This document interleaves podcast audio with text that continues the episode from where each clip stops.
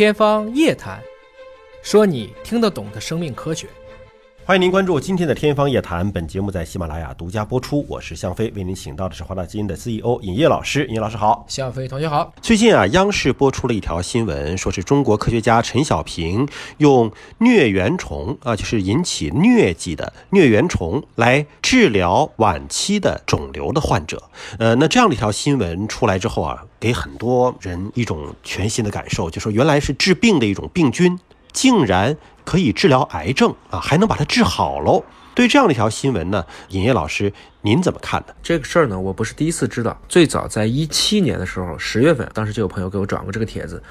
当时的这个题目呢，用的也相对比较严谨的。这个是钟南山院士讲的，说利用疟原虫治晚期癌症，取得初步疗效。而最近这个为什么又刷爆朋友圈呢？因为它主要是上了央视，而且这个很多的时候经过这个自媒体放大呢，就把这个初步疗效变成了治愈晚期癌症，这就是很多的癌症患者或者是癌症患者的家属感觉看到了希望。所以整个这个春节期间呢，我也不断的在回答这个方面的问题啊。我们先看一下，实际上是在一六年，中科院广州分院的陈小平的教授团队和这个广医的钟南山院士的团队，他们一起去合作。开展了一个叫疟原虫免疫疗法来治疗晚期肺癌的临床实验，在这个研究当中呢，用于治疗癌症的这个疟原虫叫做剑日疟原虫。那么这种疟原虫引起的疟疾叫剑日疟。我们知道引起人类能够产生疟疾的疟原虫一共有四种，这个剑日疟是相对比较温和的一种。当然了，这个里面呢，因为时间有限，所以当时呢给出的这个一些信息，比如说当时有一个肠腺症的患者。当时发现呢，他用了这个治疗以后，已经没有肿瘤的病灶了。医生是估计啊，有百分之六十或以上的概率他已经被治好了，但是至少要观察五年才能最后被证明是否叫已经被治愈。所以，关于“治愈”这个词，在肿瘤的治疗当中啊，要非常非常审慎的。我们一般看见这个肿瘤啊，绝大部分用的是像这种客观缓解率啊。啊，无尽染生存期呀，等等，用这样的方式来去说肿瘤的一个进程的发展。如果真的说医学上的治愈，应该说这确实算是一种奇迹了。你如果让我回答啊，陈小平教授的这一次演讲当中说这个到底靠不靠谱，我不能讲这个就不靠谱，因为毕竟呢，我们看到了他对这个部分的案例是有效的，但是呢，我也不能下定义说它就靠谱，因为这个案例数非常少。观察的时间也不够，而且你看它治疗有效的这些年龄段啊，基本上都在四十多岁、五十多岁，这个期间应该说整个机体的其他的功能还是比较好的。但无论如何呢，用治愈这个标题，其实肯定会误导一大片的吃瓜群众。在我来看呢，如果肿瘤到了晚期无药可救的情况下，我们可以去，比如说我跟踪一段去尝试了解一下，但绝对不能说在这个各方面条件都没有成熟的情况下。比如说，他的这个严谨的经过同行评议的论文没有出来，他的整个的临床实验还基本都是停留在一期、二期，啊，所以这个点上我们进行大面积的推广，看起来暂时还言之尚早。疟原虫来治疗癌症，它可能的机理是什么呢？呃，如果说感染疟疾之后能治疗这个癌症的原理是什么啊？因为今天的这个分子机理还不是特别的清楚。但是毫无疑问呢，可以说是它还是调动了人体自身的这个免疫系统，因为随着这个像 PD-1、PD-L1，包括未来的像细胞免疫治疗的上市，包括之前也有像这种 NK、CIK 这种自然杀伤细胞等等的一些免疫治疗的存在，大家明白了，原来其实我们的确是可以通过调动人类自身的免疫系统啊，来实现这种精准的治疗。那么从这个疟疾感染疟疾之后，可以提升人体的免疫能力，进而达到从某种角度缓解甚至治疗有效。对于这个癌症的这条路径啊，说起来并不是说不通的。但这个里面呢，我也看到了，因为他这个演讲的原文当中啊，他给出了两张图，比如说看见了这个疟疾的发病率和癌症的死亡率恰好是一个正相关的。我对这个还是持一个保留的态度，因为我们都知道啊，其实当一个族群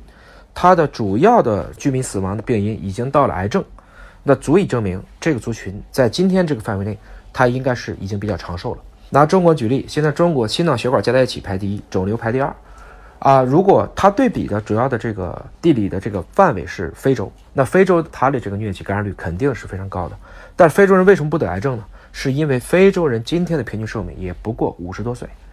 那这个情况下，他们还轮不上得癌症，也就是说，癌症还不能成为它主要的一个死因。所以这两者之间，在我来看，其实并不能说这之间有什么相关的因果关系。另外一个角度去看呢，在中国确实这几年 CDC 的工作做得非常好。整个在2016年，如果我没记错的话，全球疟疾的感染超过了两亿人次，但是中国本土几乎没有，只有外来输入的二十几例。从这个角度去看呢，可能也没法再进一步的用这样的数据来证明这个背景是对的。当然，用这种想法启发了这个用疟疾可能去调动人体的免疫力去治疗一些疾病，这个呢，呃，我认为是无可厚非的。其实任何科学的灵感，至少值得大家去尝试一下。我们都知道，这个癌症的起因，一个是细胞的突变累积，造成了这个细胞产生了癌变，癌变之后呢，它就不断的去生长增殖。也没有这种接触抑制现象，而慢慢的就变成了一个癌的组织啊，进一步的扩散。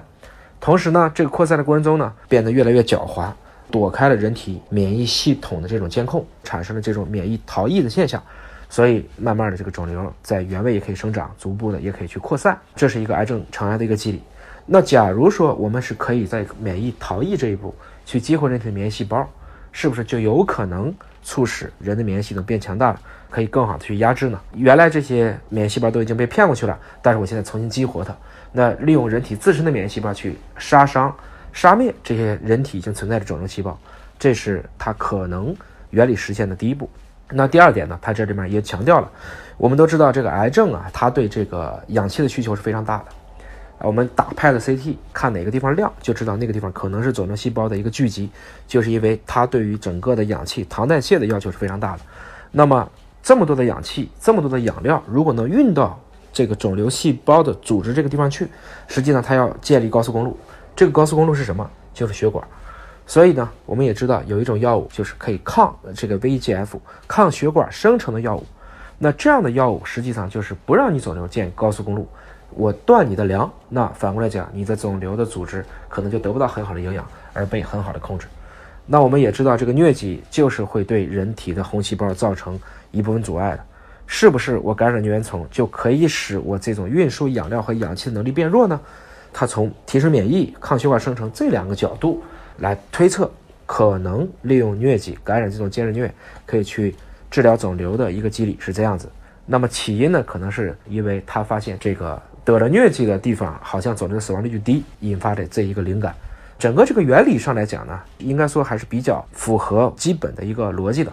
但是呢，因为它在分子机理上还没有阐述的特别清楚，特别是没有非常严格的符合我们说这种临床实验的一个对比数据，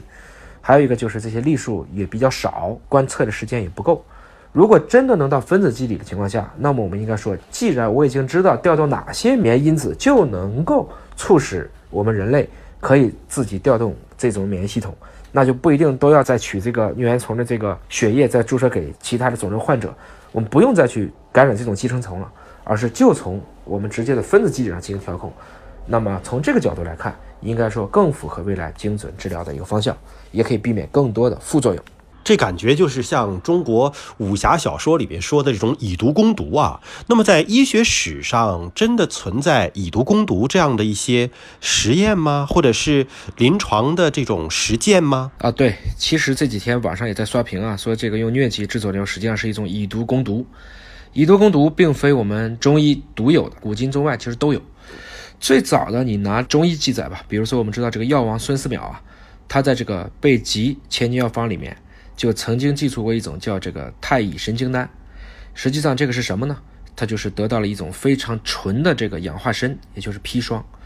砒霜砒霜嘛，砒从貔貅这个过来的啊。这个貔大家认为是一种很凶的一种兽，所以这个说这个药呢是一种剧毒的。他用这个玩意治什么呢？主要是治疟疾。也就是说，最开始是用砒霜去治疟疾，这个实际上是在孙思邈时代就已经被记录过了。如果说治肿瘤，有一种叫颗粒毒素。这个颗粒呢，也是一个肿瘤医生了。他发现呢，他的一些病人，比如说意外的得了肿瘤的时候，又发生了这种非常严重的感染，感染之后产生了高烧，高烧以后发现，哎，很多的这个癌组织居然变小了，是不是证明这些癌症的病人的肿瘤得到了缓解呢？后来他想，既然如果这个路子可以试，他干脆就直接去注射颗粒毒素。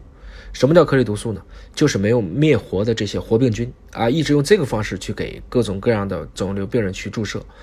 我们能够理解啊，这一定是有两个极端了，一个就是这些病人被治好了，还有一种可能就是这些病人直接就高烧烧死了。这个颗粒毒素的案例到现在也差不多一百多年的时间了，但是我们看见了它也没有被普及。那么还有一个呢，啊是还是用疟疾感染治疗一种疾病，而且真的有效果，还为此呢还拿过了这个诺贝尔奖。那治什么呢？就是治疗这个梅毒。